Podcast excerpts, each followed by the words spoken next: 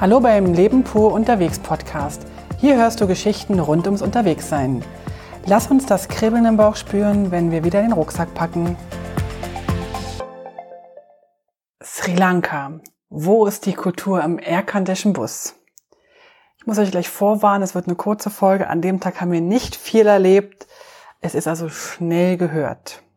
Wir erwachen früh und können daher in aller Ruhe frühstücken. Unser englischer Vermieter Roger rät uns noch von der Fahrt nach Vaduva, wo wir hinwollen, mit dem Zug ab. Wir sollen lieber mit dem Bus fahren, klimatisiert von Gaul aus.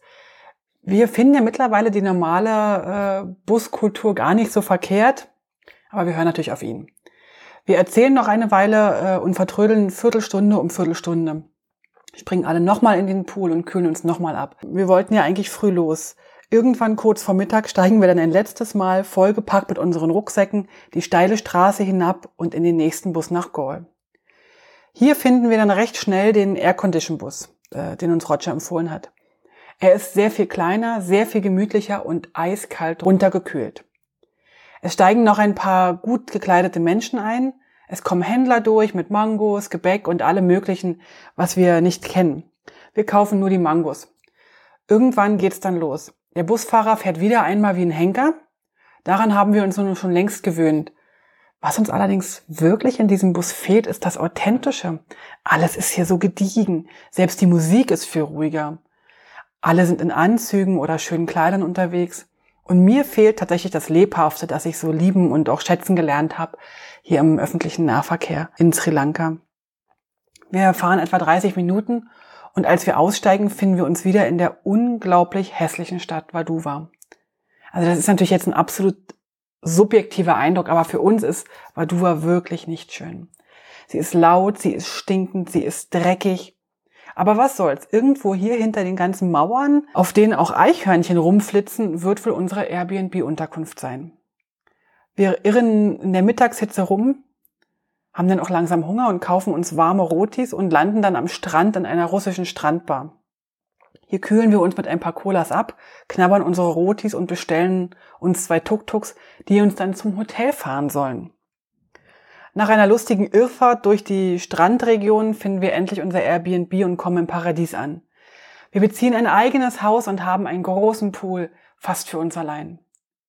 Während wir im Pool schwimmen, blicken wir durch Palmen hindurch hinaus aufs Meer.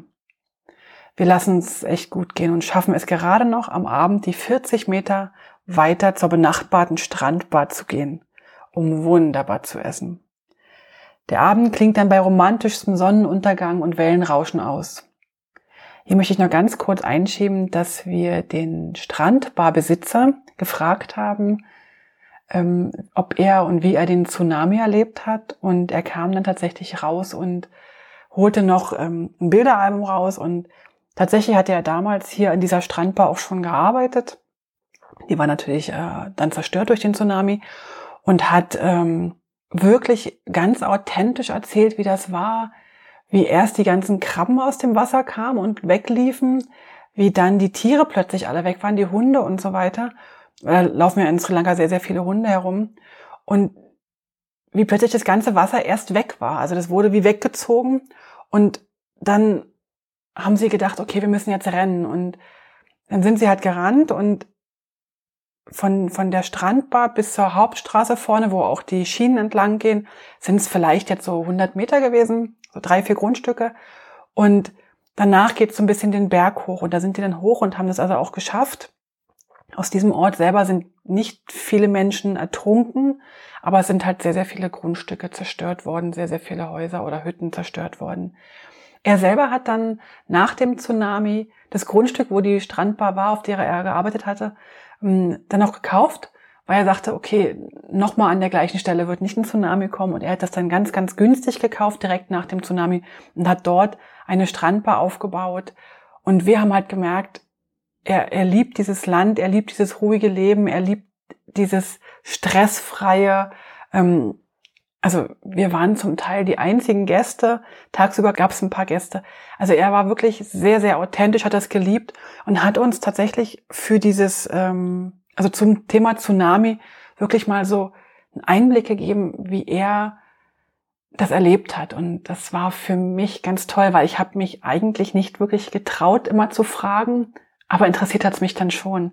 Und er hat es wirklich ganz, ganz toll erklärt. Und er hat uns auch erzählt, dass es jetzt ein Tsunami-Warn-System in, auf Sri Lanka gibt. Also anscheinend kann man wirklich so ein Tsunami bis zu einer halben, dreiviertel Stunde vorher ähm, erkennen. Und das ist also dann irgendwie so, dass es irgendwo in, in Colombo dieses Warnzentrum gibt und von dort aus werden dann sozusagen Nachrichten, Internet, äh, Polizei muss durch die Straßen fahren und so weiter.